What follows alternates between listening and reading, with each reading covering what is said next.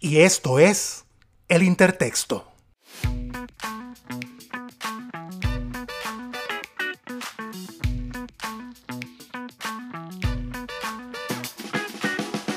El Intertexto es un podcast de corte íntimo y social en donde exploramos la experiencia humana a través del arte y la literatura.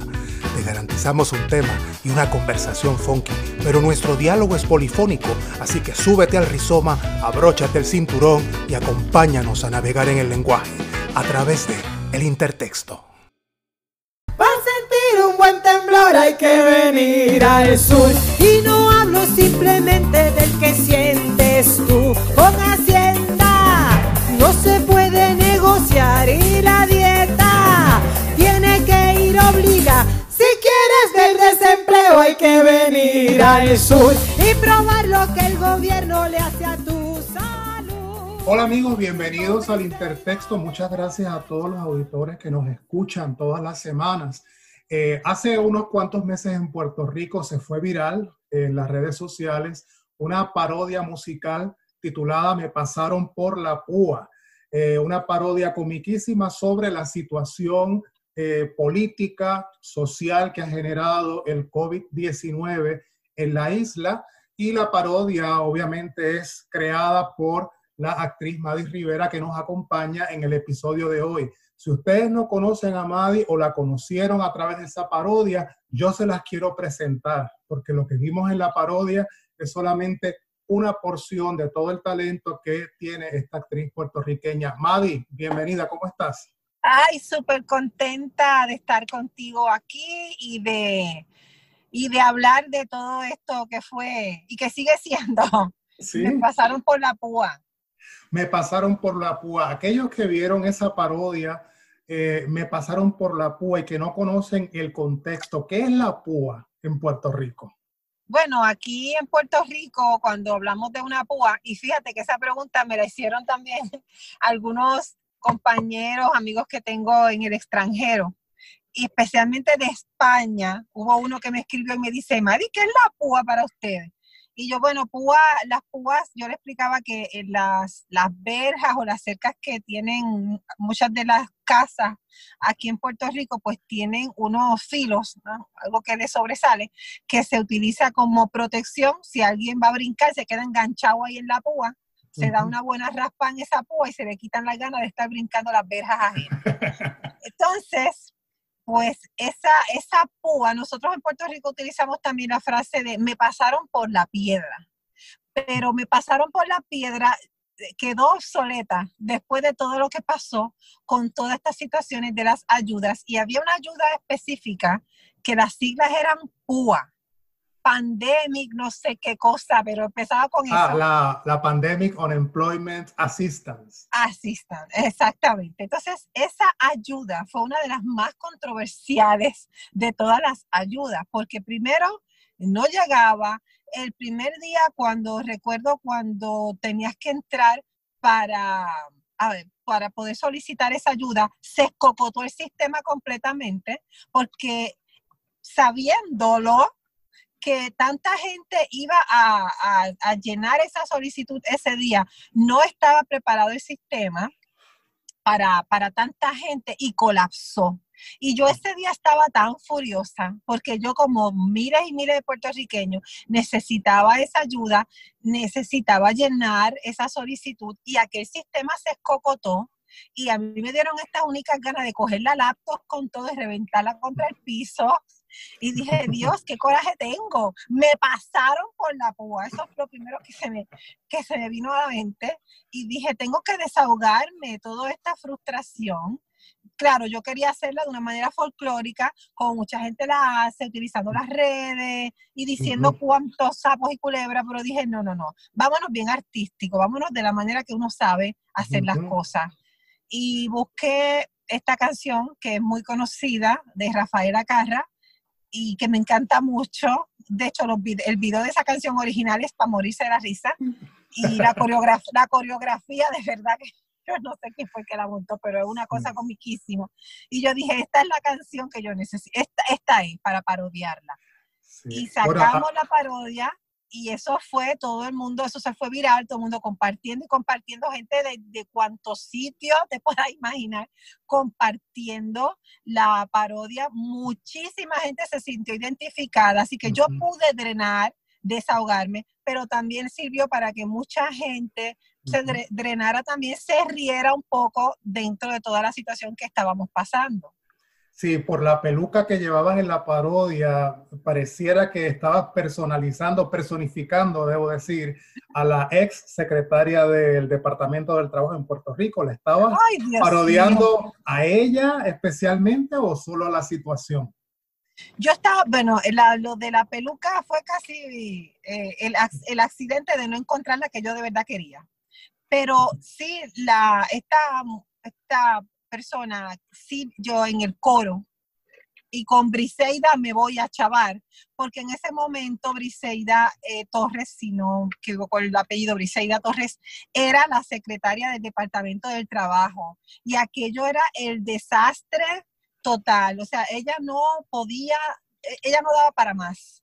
Y se le estaba cayendo encima todo el Departamento del Trabajo encima de ella y le ofrecían ayuda, hasta los alcaldes le ofrecían ayudarla. Y ella estaba en una actitud que uno no entendía por qué simplemente ella como que quería, ella quería llevar a cabo todo y mostrar que podía tener el control de la situación y lo que hizo fue un embarre de madre.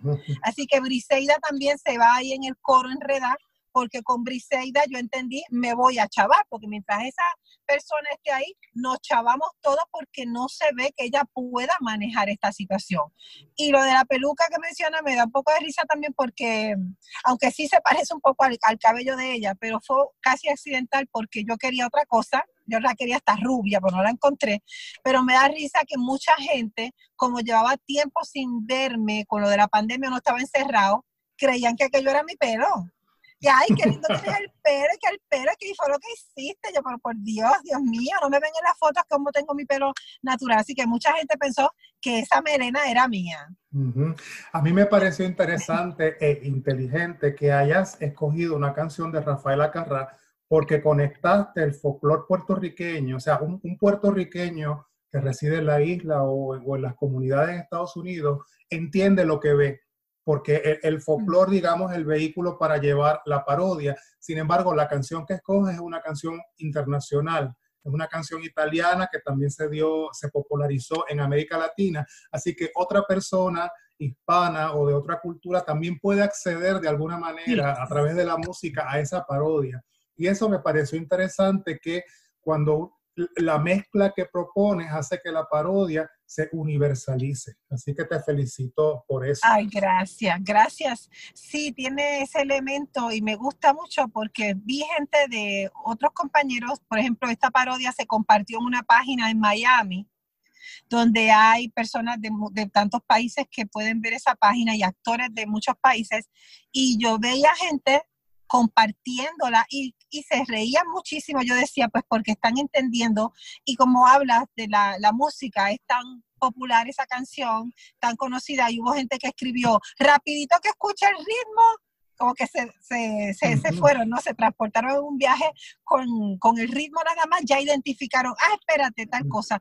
Y claro, yo pues soy del sur, de Puerto Rico. Así que yo quería, yo entendí, es esta la canción, porque nos identifica mucho también la, región, esta mm. región de Puerto Rico, que es nuestro sur. Habiendo cumplido casi 20 años de carrera como actriz, ¿todavía te da algún poco, te da pudor hacer este tipo de trabajo o ya puedes trabajar libremente en cualquier tipo de propuesta o interpretación? Porque estás parodiando la política, estás parodiando a una secretaria en particular, te da pudor o puedes trabajar con eso. yo, yo pienso que como el artista también responde a ese entorno inmediato y nosotros de alguna forma nos hacemos la voz de los que no pueden expresarse en ese momento, de los que quisieran decir tantas cosas y no las pueden decir, que dentro de lo que pudiera parecer un poco te pueden censurar por decir esto, mira, que, no vaya a ser que, que, te llegue la ayuda y te la quita, todas las cosas que la gente se puede creer que ocurra. Pero yo pensé, no, yo tengo que hacerlo. Sí, al principio uno, todas esas dudas vienen a tu mente porque la gente alrededor eh, nos vivimos en esa cultura, lamentablemente, que pensamos que vamos a ser siempre castigados por los que están en el poder cuando nosotros asumimos una postura y dejamos sentir, eh, dejamos expresar nuestro sentir. Pues siempre hay el que tiene ese temor y te lo quiere infundar a ti. Pero yo me, libré de todo eso y dije, no, yo voy a, a expresarme porque me estoy desahogando, pero también quiero que otras personas, ser la voz de otras personas a través de esta parodia. Y se hizo, y punto, y aquí estoy. Mira todos los meses que han pasado y sigo aquí, así que...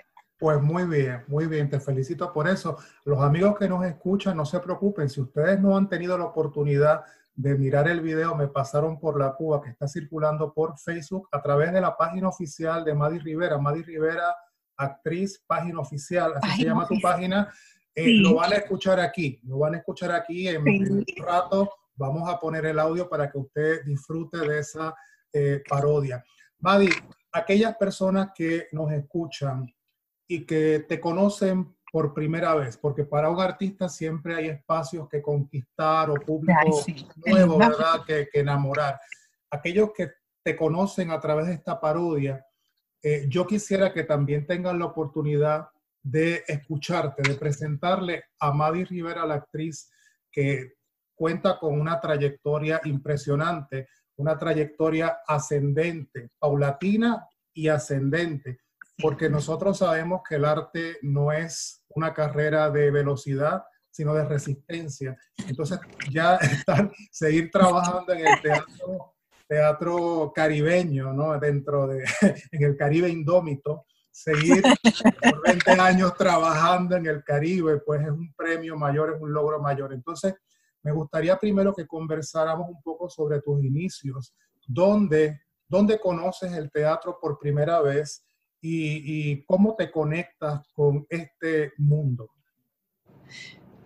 Yo me conecté ya eh, adulta, aunque de niña yo tenía unas inquietudes, pero esa, esa actriz que yo, que venía desarrollándose en mi infancia, nadie la pudo identificarse, nadie pudo decir, mira, esa nena viene con un talento. Más bien decían, bendito se estará volviendo loca y por ahí me cuentan que yo no recuerdo bien esas cosas, que hasta me llevaban a un doctor pensando que estaba bien loca porque me paraba frente a los espejos a hablar sola.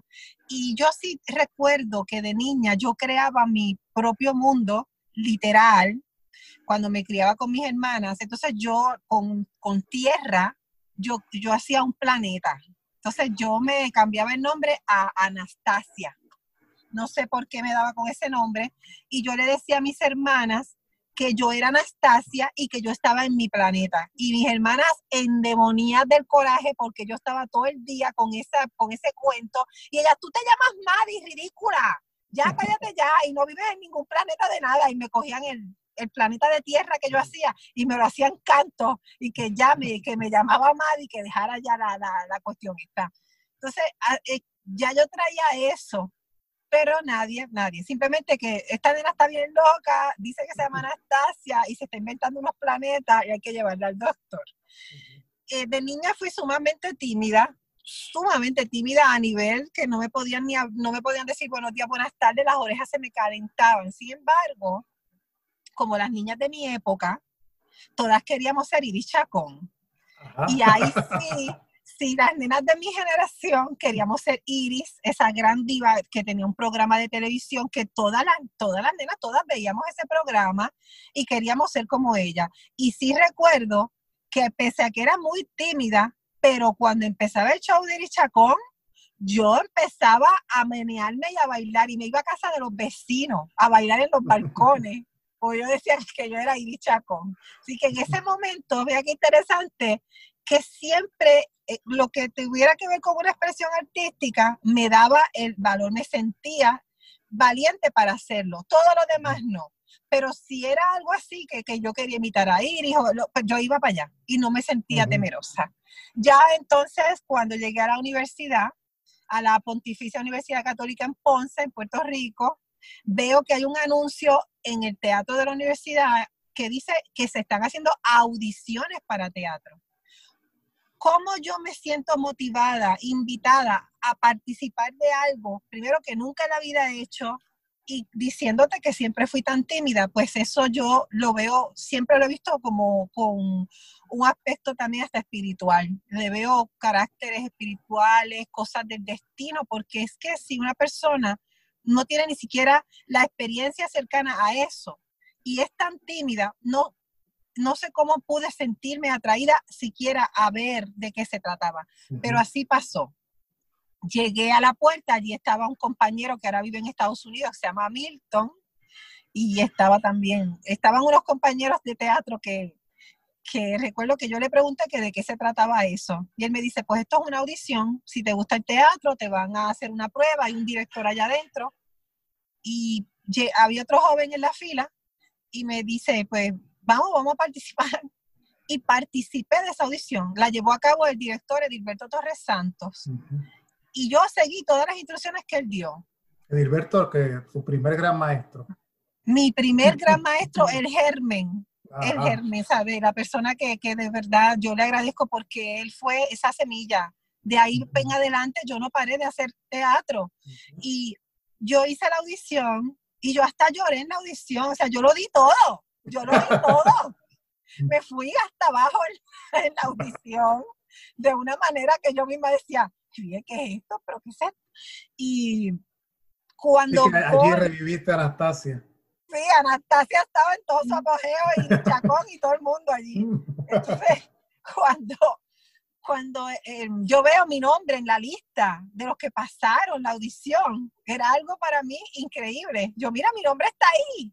Y sí recuerdo que Dilberto, quien es una persona muy importante en esto, en mi vida, en una ocasión que ya yo estaba en el taller de teatro, hubo una fiesta y se colocaban unos corazones en la espalda y tú le escribías mensajes a tus compañeros. Era parte de la dinámica.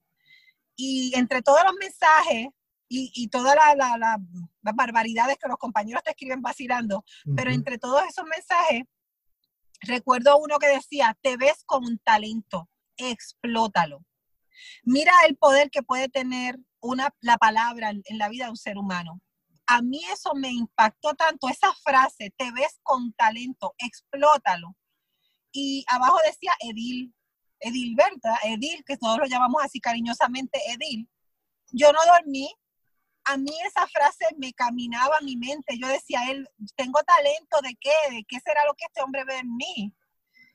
Y con los años pude entender qué era lo que él veía en mí. Él, veía un potencial que yo no tenía la capacidad de ver en ese momento, pero él sí lo pudo ver. Y entonces él me dio, él me abrió los ojos para yo entender que yo tenía un talento y que yo podía hacer esto, que yo era capaz de hacerlo. Así comencé en el taller de teatro Luis Torres Nadal, luego formé parte de grupos de, teatro que, fuimos desarrollando con ese amor y, la pasión, el hambre que uno tiene cuando uno comienza. Y, en ese taller, en el taller Luis, Luis Torres Nadal con Edilberto, ¿en qué obras trabajaste? Ah, yo trabajé, me acuerdo, este, Gold's Gym, si no me equivoco, fue la primera que hice el personaje se llamaba Xiomara, nunca me olvido, me tocó así como que ser la, la mala, la mala. Fue un personaje muy bonito y la obra era muy linda. Goldstein tiene una historia preciosa. Trabajé en Goldstein, trabajé... ¡Ay, Dios mío! Mira, me siento como las, divas que pierden la memoria. ¿Qué sé? Bueno, te puedo, te puedo. Porque tengo tantas obras que, que he hecho. Pues es la, es la, verdad, pero ahí estuviste en Goshim, estuviste también en nuestro pueblo. Nuestro pueblo, Dios mío, sí, nuestro pueblo, nuestro pueblo, estuve en Goshim, estuve en nuestro pueblo. Ah, cuentos, cuentos y más cuentos.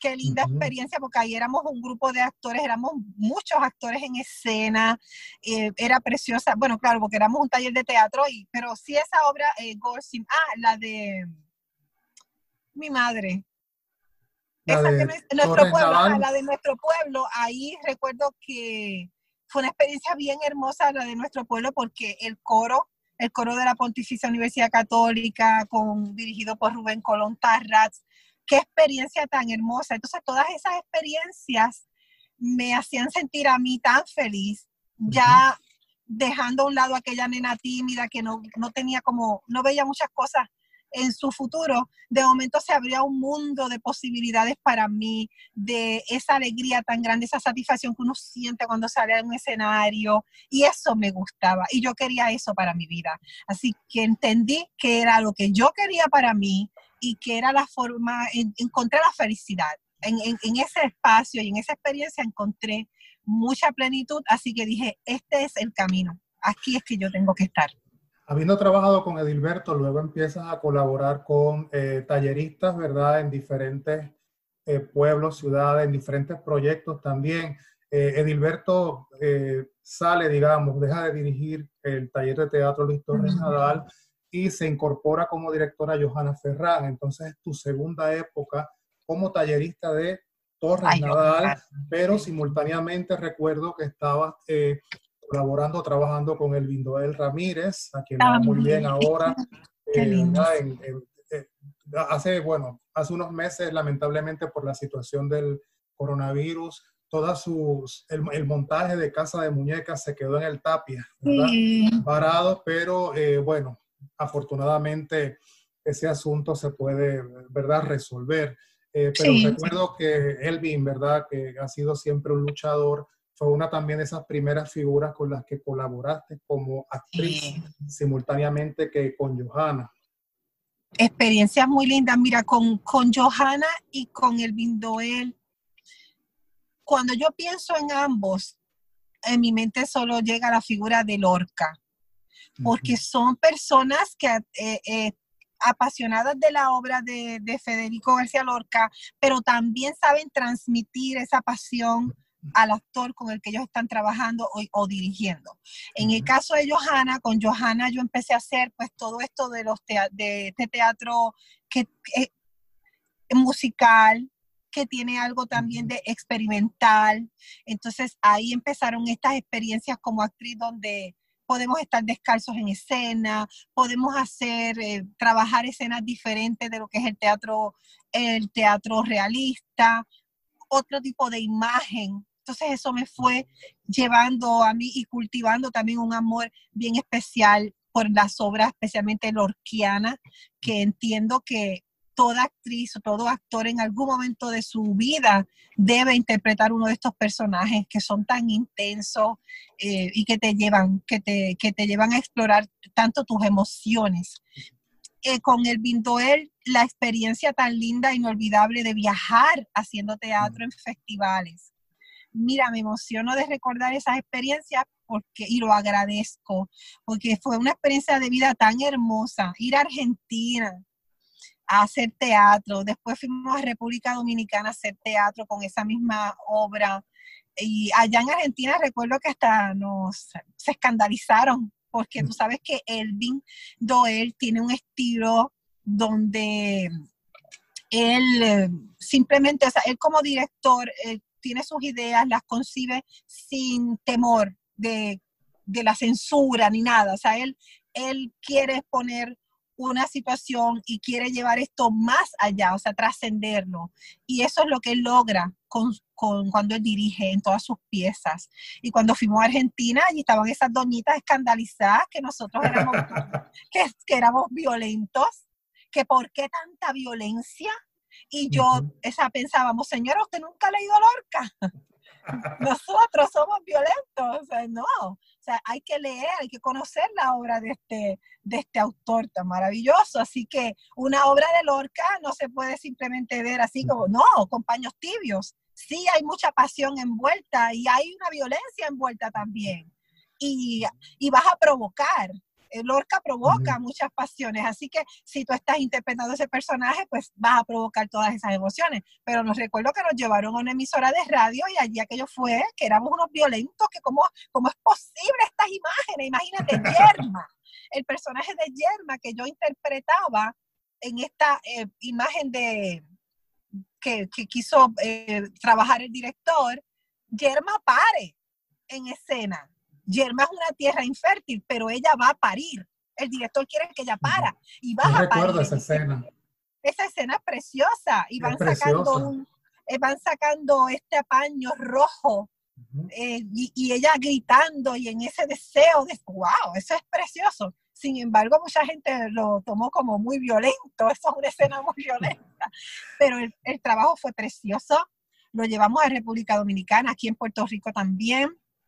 Así que yo agradezco a todos esos maestros de vida que he tenido y los que continúan eh, eh, llegando a mi vida porque te enseñan tanto y te vas redescubriendo como actor y vas dejando todo, todo temor, cualquier cosa que se pueda presentar como un obstáculo, todo eso tú lo vas dejando atrás y, te das cuenta que como actor tú no puedes tener inhibiciones, tú necesitas ser un, instrumento para, para ese personaje, para esa interpretación, así que uno no puede ir con temor de nada, hay que mostrar el trabajo hay que hacerlo siempre con respeto, claro está, al autor, al público, a ti mismo, pero hay que hacerlo.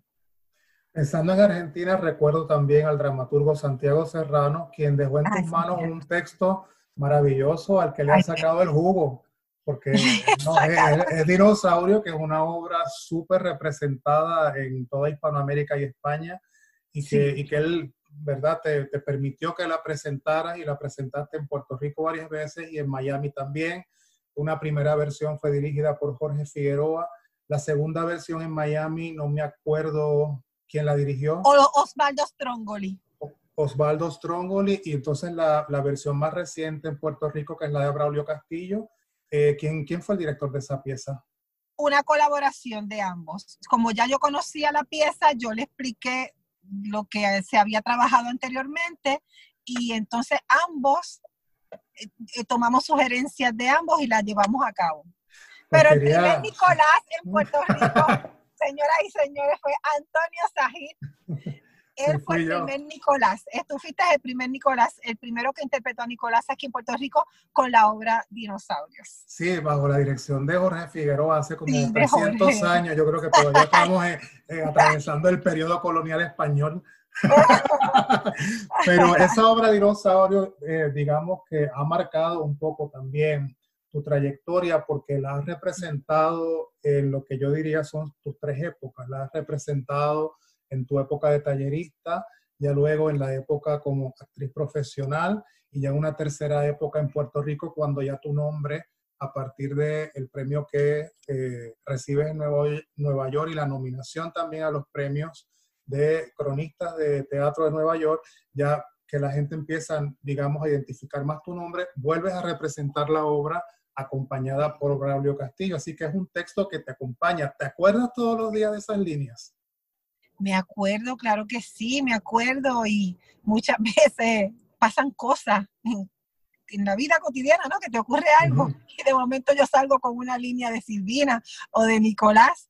Sí es una obra bien emblemática para mí y cuando la hice no tenía la edad del personaje. Ahora sí la tengo.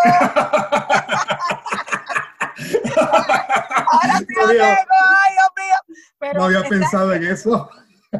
No había pensado en eso, pero yo sí, porque cuando la, la última, la, la, más reciente, digamos, vamos a decir, la más reciente, bueno, decir la última, ves que se presentó, yo dije, ella, cuando ella dice, tengo, ya, y yo, sí, yo los tengo también.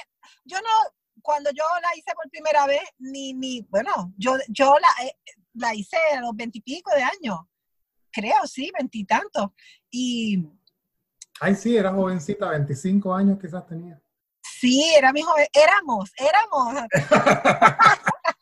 Pero después cuando me di cuenta dije, mira, es la primera vez que, o sea, ya, por fin, que ahora sí digo la línea y me va a salir súper natural.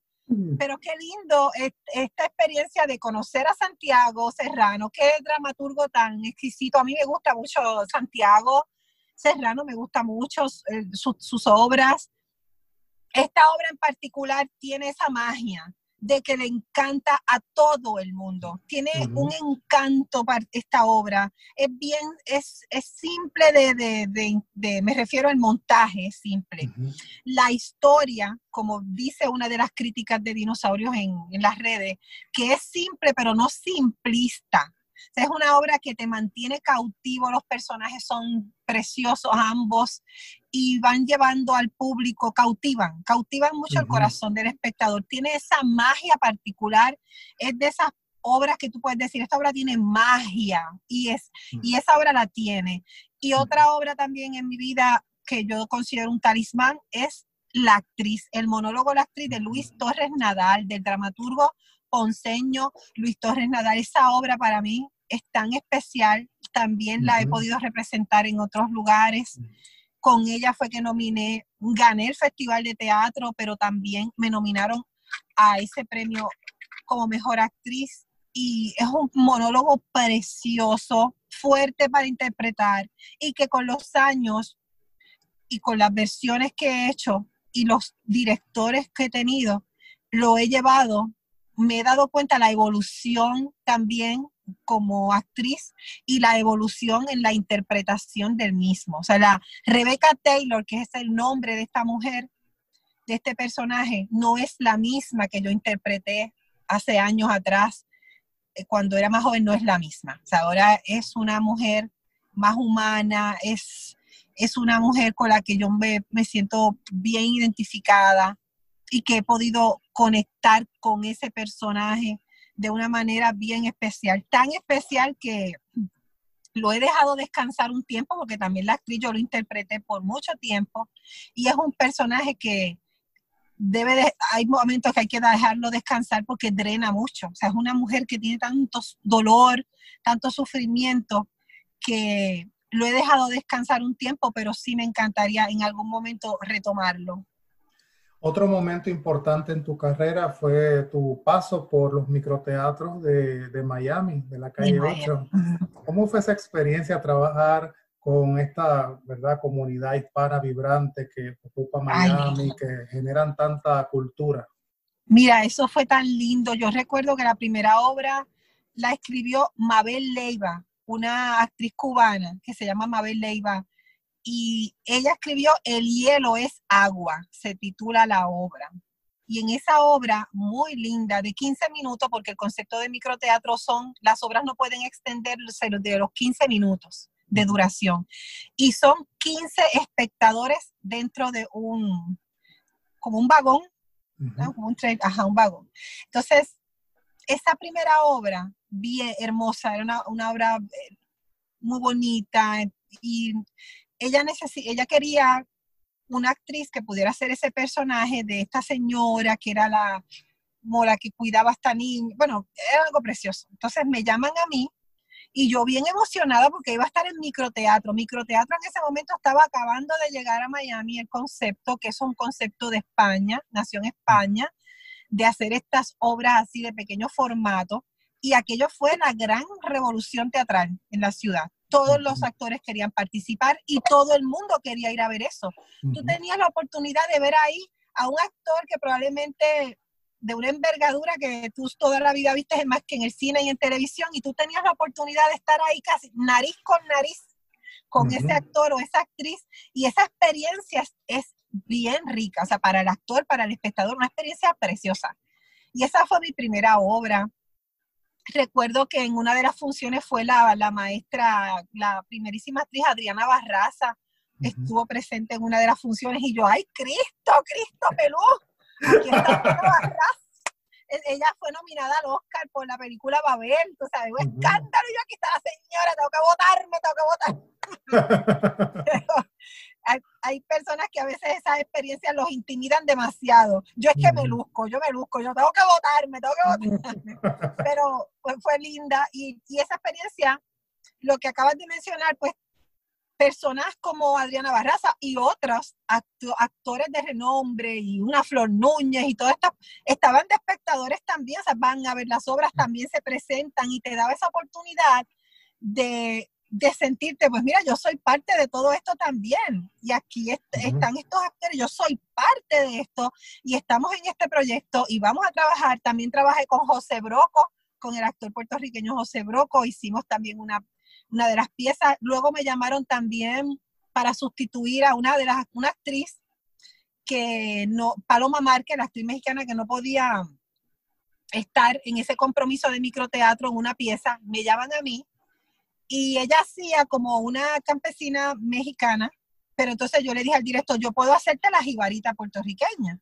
Y él, pues vamos entonces, hazla tú, eh, haz tú la jibarita, y no tienes que hacer tu, de mexicana, sino que haces tu, tu versión boricua de este personaje. Pusiste en escena toda tu ascendencia de campo. Muchacha, yo saqué a pasear, yo saqué a pasear el campo de una manera y fue algo tan, esa, esa obra fue una experiencia lindísima también. Se llamaba Mis Fogones Universal. Son dos mujeres compitiendo por ganarse una corona, eh, pero es cocinando. de hecho, ese personaje me parece que está en YouTube circulando en una escena que grabaste después de, otra cosa. Pero si alguien quiere ver ese personaje, busque Maddy Rivera en YouTube y en la lista de videos aparece ese personaje, lo va a ver, la va a ver allá con una pañoleta y es súper inocencia, inocencia. Inocencia. Sí, me encanta. De verdad que vivir en Miami esos años y esas experiencias que tuve me dieron, me enriquecieron mucho en, términos personales. ¿cómo, ¿Cómo comparas, digamos, tu experiencia teatral, que ha sido la principal, por ejemplo, con la experiencia de trabajar como personaje figurante en la novela Maridos de Alquiler, también en Miami, porque este es del periodo tuyo en Miami? Eh, ¿Cómo fue, cómo comparas esos dos mundos del teatro y de la televisión? Bueno, a mí yo me, yo me sentía a veces eh, un poco frustrada porque en las escenas en, en, televisión, en la telenovela, era, vamos a grabar. Eh, grabando. Y tú empiezas. Perfecto, quedó, vamos para el otro. Y yo, ¿cómo hacer? Perfecto, ¿dónde? No me veo, necesito, necesito ensayar. Tienes, vas claro, con esa mentalidad de primero que quieres ensayar todo el tiempo tus líneas. Y muchos actores de, que hacen telenovelas no están ensayando tanto. Simplemente repasan sus líneas o algunos tienen un apuntador y, vámonos por ir para abajo, venga la otra, venga la otra, porque es una forma de, actuar un poco, eh, requiere muchas horas de trabajo, mucho. Y en ocasiones, si el director entiende, ya eso quedó, olvídate, está perfecto, vámonos con la otra cosa. Pero yo, mi base es teatro.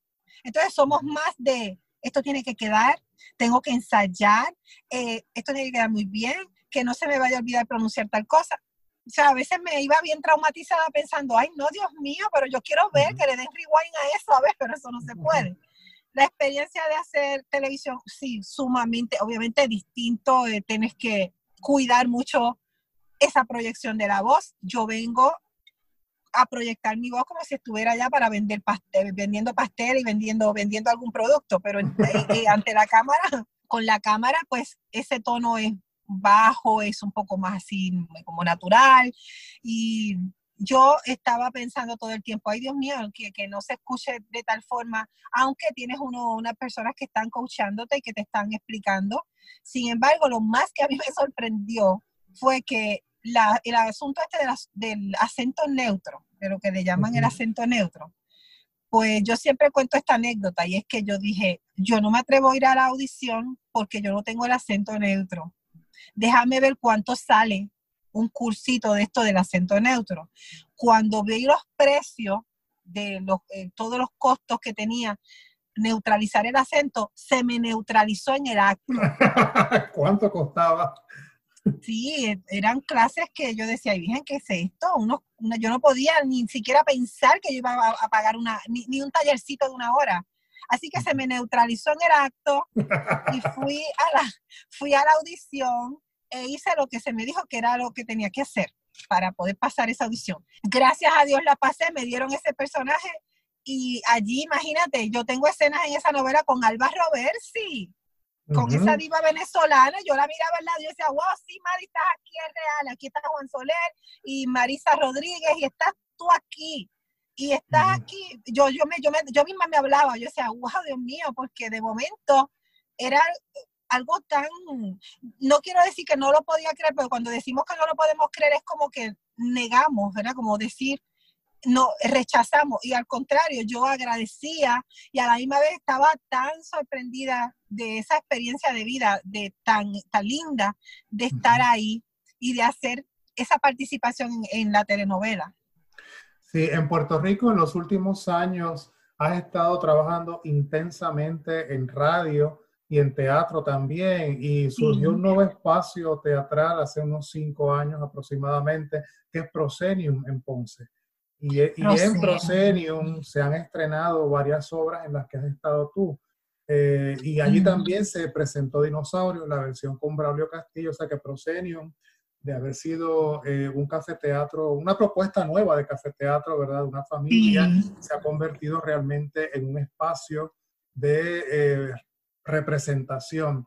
yo recuerdo un monólogo que sonó mucho, que promoviste mucho en, en, televisión, en radio, que fue el de una señora ponceña. Era como una parodia del orgullo ponceño. Ah, claro, este, la, sí, sí, sí, el, el, de Ponce, eh, se llama el síndrome de Ponce Ponce. Esa, nosotros acá en Ponce, pues tú sabes, somos bien humildones, somos bien humildones y tenemos un síndrome porque siempre entendemos que nos, es como que Ponce es la capital, no solo de Puerto Rico, del mundo, es la capital del mundo. Entonces, esta, este personaje esta obra escrita por Carlos Canales, el dramaturgo puertorriqueño buenísimo, él se inspira en la, en la, en una persona que no voy a decir, que tú la conoces, tú la conoces. No digas el nombre, fuera del aire me dices el nombre. Te voy a decir fuera del aire, pero tú la conoces la persona. Pero bueno, él se inspiró en la mamá en la mamá de una persona que tú y yo conocemos y que cuando esta, esta señora se muda para otro pueblo, después de muchos años, de toda la vida vivir en Ponce, el esposo le dijo, mija, vámonos para otro lugar más tranquilito. Cuando la señora se muda a ese otro lugar, ¿qué es esto? Y este cacareo de gallinas, ¿y qué es esto si yo no estoy acostumbrada a esto? Entonces, esa, esas anécdotas de esta persona los Canales las recoge muy hábilmente, muy inteligentemente, para hacer también una crítica, porque este monólogo tiene unas tiene una crítica, pero es una cosa, o sea, este monólogo es exquisito, ¿sabes? Es, te ríes, pero él tiene unos argumentos ahí bien interesantes. Entonces, esta señora, el personaje, ahora me refiero al personaje, yo lo trabajé. Esta señora está volada, o Ponce es el mundo. El mundo es todo, Ponce es todo. Así que la historia de Ponce ella la va a hacer a su manera. Nunca existió la esclavitud en Ponce, es un disparate. Eso fue, eso, eso fue un disparate que se inventó Escarano con el otro ah. y eso jamás pasó. Así que todo lo que te contaron no es así. Y una de las personas que más ella desprecia en esta vida es a Isabel Oppenheimer, Isabel la Negra. Ah, ella la tiene, ella la tiene con Isabel de una manera que por momentos dados ella la ve y ella va para encima. Y ella habla de las cosas de Isabel. Y yo quisiera, eh, Antonio, tú tienes que ver las reacciones de las personas, porque lo que ella dice en el monólogo pues, son cosas que están, que son históricas, que los ponceños ni nadie puede tapar con la mano. Y yo te puedo asegurar que hay momentos dados cuando este personaje se, manifiesta, la gente hasta se persigna, te lo juro. Porque aquí se habla hasta del contubernio, de la mm. Oppenheimer con aquel y el obispo y la cosa, y la gente se muere, se muere. Claro, y sobre todo, en, eh, bueno, en Puerto Rico, temas como el racismo son temas que la gente no quiere, no quiere hablar y, dicen que por nuestra mezcla en Puerto Rico no hay racismo. Puerto Rico es un país racista. Es un país súper racista. Por supuesto. Y, no lo queremos trabajar el tema. No lo queremos trabajar. Y Carlos Canales trae este personaje de síndrome de Ponce Ponce. Es una señora bien racista y bien clasista. Esta señora, ella piensa que ella es, o sea, ella es la última Coca-Cola del desierto. Y me encanta interpretarlo también porque provoca muchas emociones. Yo he sabido interpretar este personaje y que alguien se pare y me grite cuatro cosas. O que se levante y me diga, yo tal cosa, y se pone pico a pico con la doña. Y ahí me encanta, me encanta. Y al final, al final, o sea, este monólogo me gusta mucho porque tiene esta, esta cosa bien caribeña, tiene poesía, poesías que también se utilizan al final. Ella tiene como, le da un tantrum a la doña, escucha una música que a ella le parece muy africana para su gusto, y ahí la señora se va en un viaje se queda completamente enloquecida.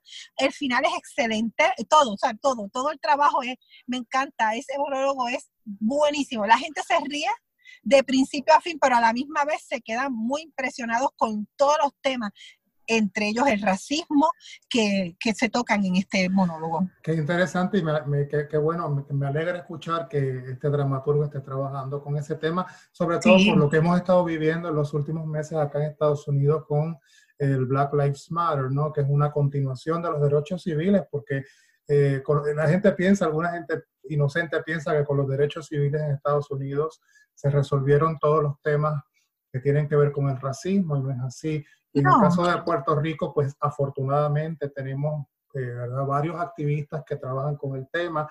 El primer nombre que siempre me viene a la mente es el de la escritora Yolanda Arroyo Pizarro, porque ella es muy militante con el tema del racismo. Ella dirige la Cátedra de Mujeres Ancestrales y también ha escrito, ¿verdad?, sobre, eh, digamos, frases puertorriqueñas como pelo bueno, pelo malo.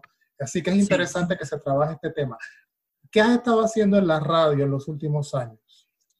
He estado trabajando un proyecto que se llama Bomba Plena y mucho más. Ya vamos para tres años y es un programa que le abre las puertas precisamente a nuestra música, específicamente la bomba, la plena, la música folclórica, porque es una música que aunque es nuestra música, representa nuestras raíces, los exponentes de esta música, muchos de ellos sienten que que no se le da la importancia que tiene. Y, y, por Dios, o sea, ahí está nuestra, o sea, el que escuche siendo boricua, escuche una, digamos, escuche bomba o escuche plena, no se le mueva un pelo, yo digo que tiene que estar muerto o tiene que estar, que se tome la presión, porque es que eso nos corre por las venas. Y es una música que tenemos que defender y tenemos que proteger.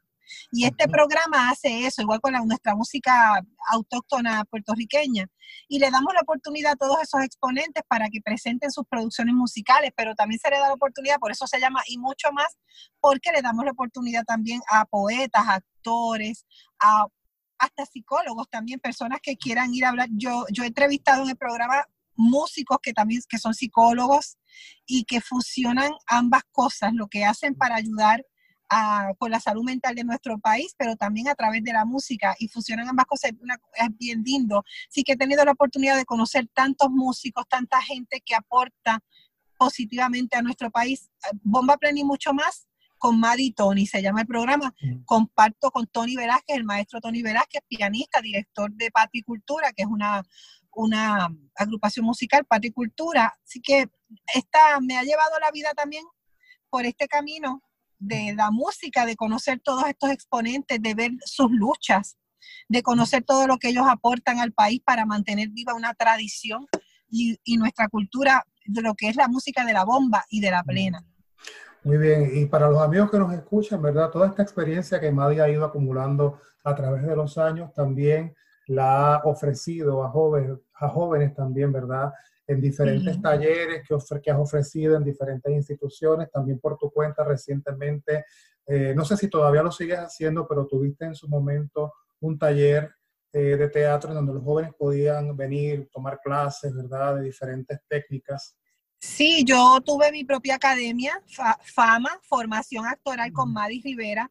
Luego, a raíz de los terremotos que sufrimos la tuve que cerrar la academia, algunos de mis estudiantes se fueron a los Estados Unidos, otros se quedaron y luego pues continué trabajando, luego vino todo el asunto este de la, de la pandemia y se hizo un poco difícil, pero sí me gustaría retomar ese proyecto que es Fama, porque em, allí tuvimos unos, dimos unos talleres muy buenos donde yo vi el desarrollo de, de nuevos talentos y me siento orgullosa porque por lo menos sí sentí que, hicimos una aportación valiosa eh, con todos estos jóvenes adultos. Yo tenía, mi academia se caracterizaba porque recibía alumnos desde pequeños hasta 100 años, o sea, todo el mundo. Así que yo tenía, sí, yo tenía actores y actrices de todas las edades. La, la, más, la más jovencita tenía 71. 71, divina y tenía de 8 años, de 9, y, yo eh, también hacía unas reuniones con ellos donde todos trabajaban juntos. La actriz de 71 con el de 8 años, con el de 10, con el de 12, era un grupo precioso, con una energía tan bonita.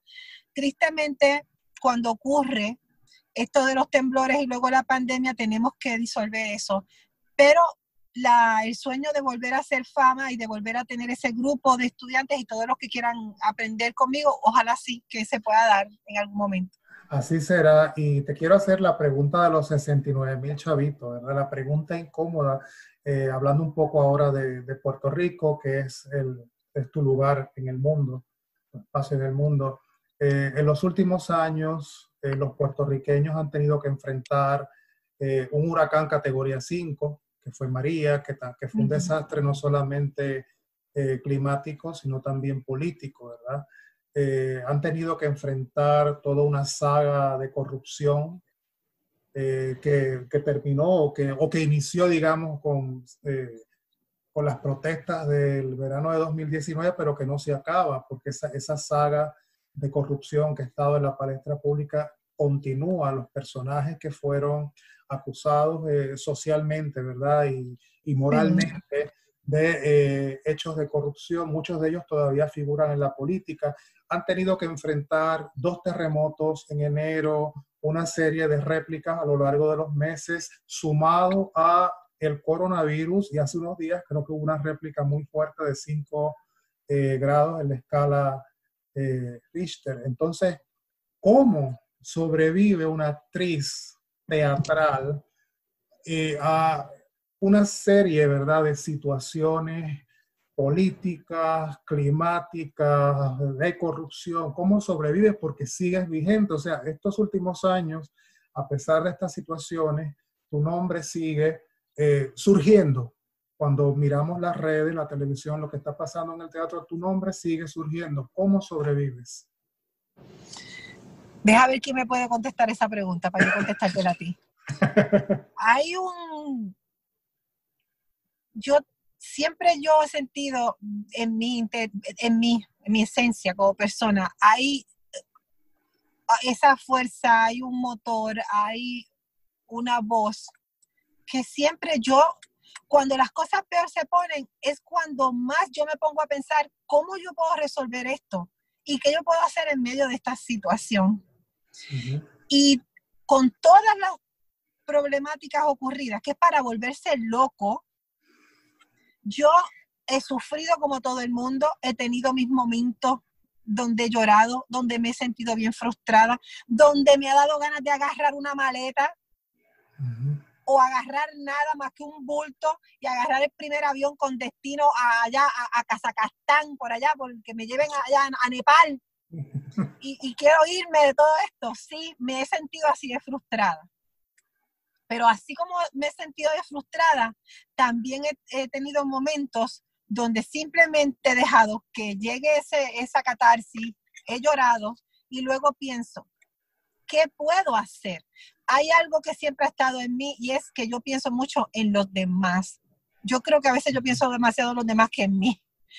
Y eso, para bien o para mal, pero se manifiesta así en mi vida. Y el pensar también mucho en los demás es lo que me lleva a centrarme. ¿Qué yo puedo hacer entonces para aportar? ¿Qué puedo hacer como actriz? ¿Qué puedo hacer como ciudadana de este país? ¿Qué puedo hacer?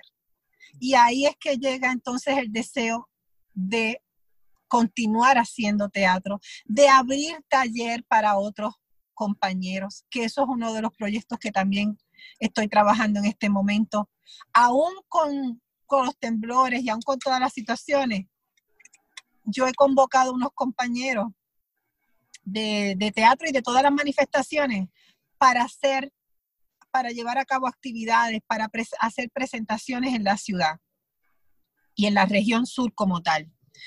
Porque me siento comprometida. Yo creo que el, el actor y todos los artistas tenemos un compromiso social yo siento ese compromiso con los niños, con los jóvenes, con, con el otro. O sea, yo me siento comprometida y me siento comprometida con Puerto Rico, porque es mi patria. Y aunque ha sido muy mal administrada y la corrupción en estos últimos años ha sido descaradamente, o sea, es, como que ya nadie se esconde para, para ser corrupto. Estamos aquí con nuestras caras eh, de lechuga diciéndote que soy un corrupto y ver todas esas cosas te indignan y no te puedes quedar callado. Entonces tienes que hacer, tienes que crear y tienes que dentro de toda esa calamidad convertirte en una voz y también llevar un mensaje y educar a las personas.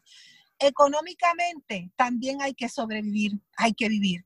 Dentro de todo, yo he buscado la manera de cómo haciendo el, el show este o la presentación, así tenga que pasar un sombrero o un cepillo, como dicen, así tenga que pasar para que la gente dé un donativo, lo hago y no tengo ningún problema, no tengo ningún problema, no se me va a caer un canto, porque eso lo han hecho toda la vida los artistas, es algo que, que hasta no, es como un símbolo, ¿no? Esto de pasar el, pasar el sombrero y que la gente dé de, un donativo, yo no tengo ningún problema. Lo hago y que me echen ahí el donativo y yo feliz después voy para el beauty bien contenta. Así que mientras yo pueda aportar, voy a aportar a mi país. Sí, o sea que de alguna manera este ejercicio teatral es un ejercicio de amor que te, te, te, ha obligado, digamos, a militar en favor del Teatro La Perla cuando fue brutalmente eh, afectado con el huracán María. Tú estuviste en el frente de batalla para que la municipalidad remodelara o arreglara el teatro y que, y que el teatro reabriera sus puertas, estuviste en el frente de batalla y recuerdo que en su eh, reapertura también eh, allí estuviste. Ahora con eh, la situación del coronavirus, diste la batalla para que el Café Teatro Proxenium, que es un... Sí, para que se quedara. Para que se quedara, porque es una de, era un espacio para los artistas a nivel nacional, generó trabajo a nivel nacional. Un taller de trabajo. Un taller, de, trabajo a nivel nacional, porque pues, Proserio no era un cafeteatro regional, ahí se presentaban obras de toda la isla. Así que de alguna manera eh, te has convertido en activista de la cultura. Pues mira, yo no sé, sí, yo no sé ni cómo, yo me convierto en muchas cosas y me, me entero, me entero que me convierto en algo cuando alguien me dice, mira tú tal cosa, ah, sí, no me digan, de verdad. Pues ahora también soy activista, soy de todo.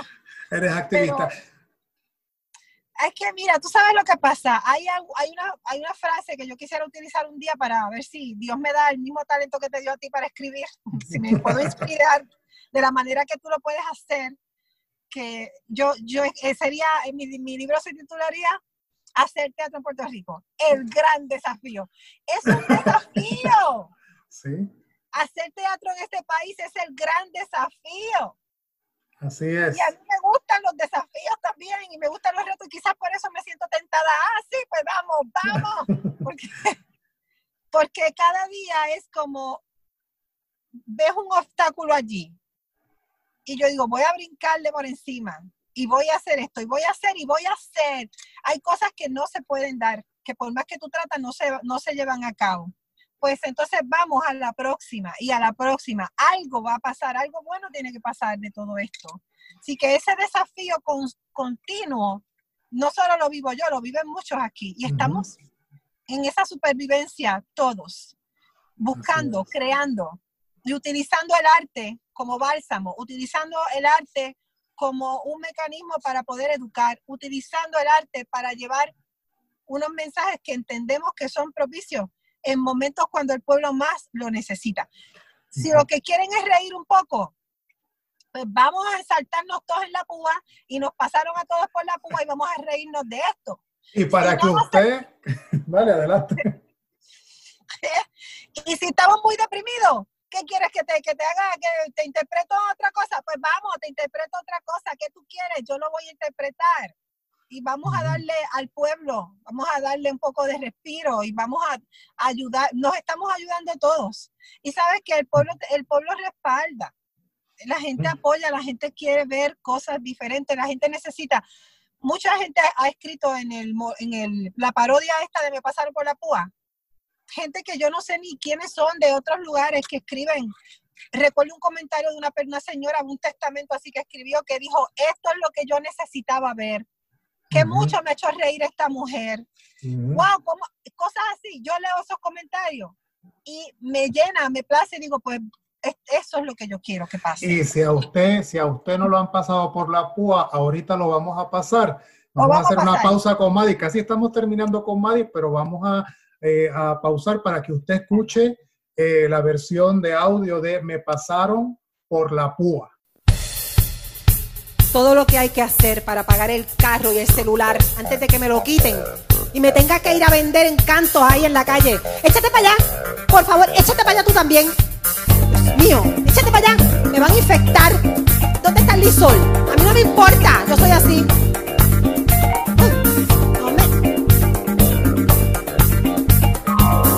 Por si acaso se acaba el mundo, a ustedes quiero confesar que este año 2020 me la tiene bien explota. He viajado por el mundo y he llegado a la conclusión que esta isla tan pequeña está llena de corrupción. Tuve muchas experiencias y me he dado cuenta de que, que entre el gobierno y el COVID a mí me va a enloquecer. Va temblor, hay que venir al sur. Y no hablo simplemente del que sientes tú con Hacienda. No se puede negociar y la dieta tiene que ir obliga. Si quieres ver desempleo hay que venir al sur y probar lo que el gobierno le hace a tu salud. Y con Briseida Me pasaron por la púa, no me ha llegado ni el pan. Allá, ¿qué es la parte que ustedes no entienden? Que se arranquen para los dos. Dios mío, no se me peguen tanto. Mira, a mí no me ha llegado ni el pan, ni la púa, ni el peo. Es más, a mí no me ha llegado ni la regla. Nada me ha llegado a mí. Dame el listón, dame el listón. Increíble. Por favor, aléjense de mí. Échate para allá. ¿De dónde salieron estos dos? Lo que no es tener presupuesto. Dios, dame paciencia. No puedo. Estoy harta. Todos dicen que la pandemia es amiga de la locura y yo digo que la maldita es amiga de la gordura. Cuántas dietas y ejercicios he tenido que practicar, pero metiéndome vino, ay si no me quiero pana. Tuve muchas experiencias y he llegado a la conclusión que para tener buen sexo en el sur se pasa mejor. Temblor, hay que venir al sur. Y no hablo simplemente del que sientes tú con Hacienda. No se puede negociar y la dieta tiene que ir obliga. Si quieres ver desempleo hay que venir al sur y probar lo que el gobierno le hace a tu salud. Y con Briseida me voy a chavar. Me pasaron por la púa. No me ha llegado ni el pan. No me ha llegado nada. Estoy harta, es lo que estoy. Harta. Nena, por favor, pero échense para allá. Ustedes no entienden lo que es distanciamiento. Estoy harta. Harta. Increíble. Madi, muchas gracias por acompañarme en, en el intertexto. Quería hace tiempo que, de verdad, conversar contigo, que grabáramos un episodio. Para terminar de manera alegre, ¿recuerdas alguna anécdota jocosa que te haya sucedido en tu caminar por las tablas? Algo que te haya pasado, que recuerdas, que fue chistoso. Mira, yo quiero recordar que, eh, que estando contigo en escena, se me olvidó que tenía que entrar un maldito bulto, un maletín. se me olvidó el condenado maletín para que se entere el mundo entero que yo Sí. tengo ADD bien sabroso sí. y se me, o sea, soy un milagro de la naturaleza y, y a mí se me olvida todo menos los libretos, pero Ujú. se me olvidó sacar escena un maletín que tenía que sacar y yo recuerdo que yo sentí mi mente completamente en blanco, frío, ¿cómo diablo yo voy a resolver esto ahora?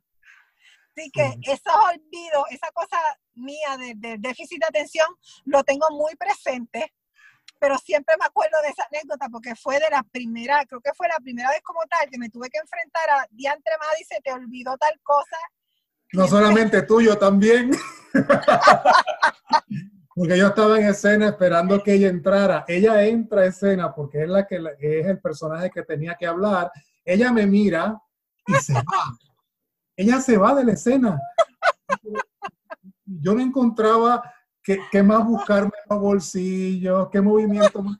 Yo no encontraba que otra, otra, cosa decir, porque yo pensé que ella se había ido. Ella se fue. Ella, ella se fue, vuelve y regresó.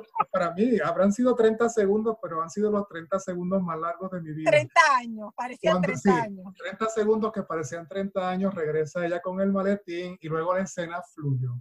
Pero a mí se me fue el corazón al piso porque ella entró y me miró y el susto en la cara de que había dejado el elemento de utilería que necesitaba. Ella sale y yo me yo dije, ¿ahora qué hago? ¿Se fue? Yo, yo me imaginaba montándose en el carro con un cigarrillo en la boca.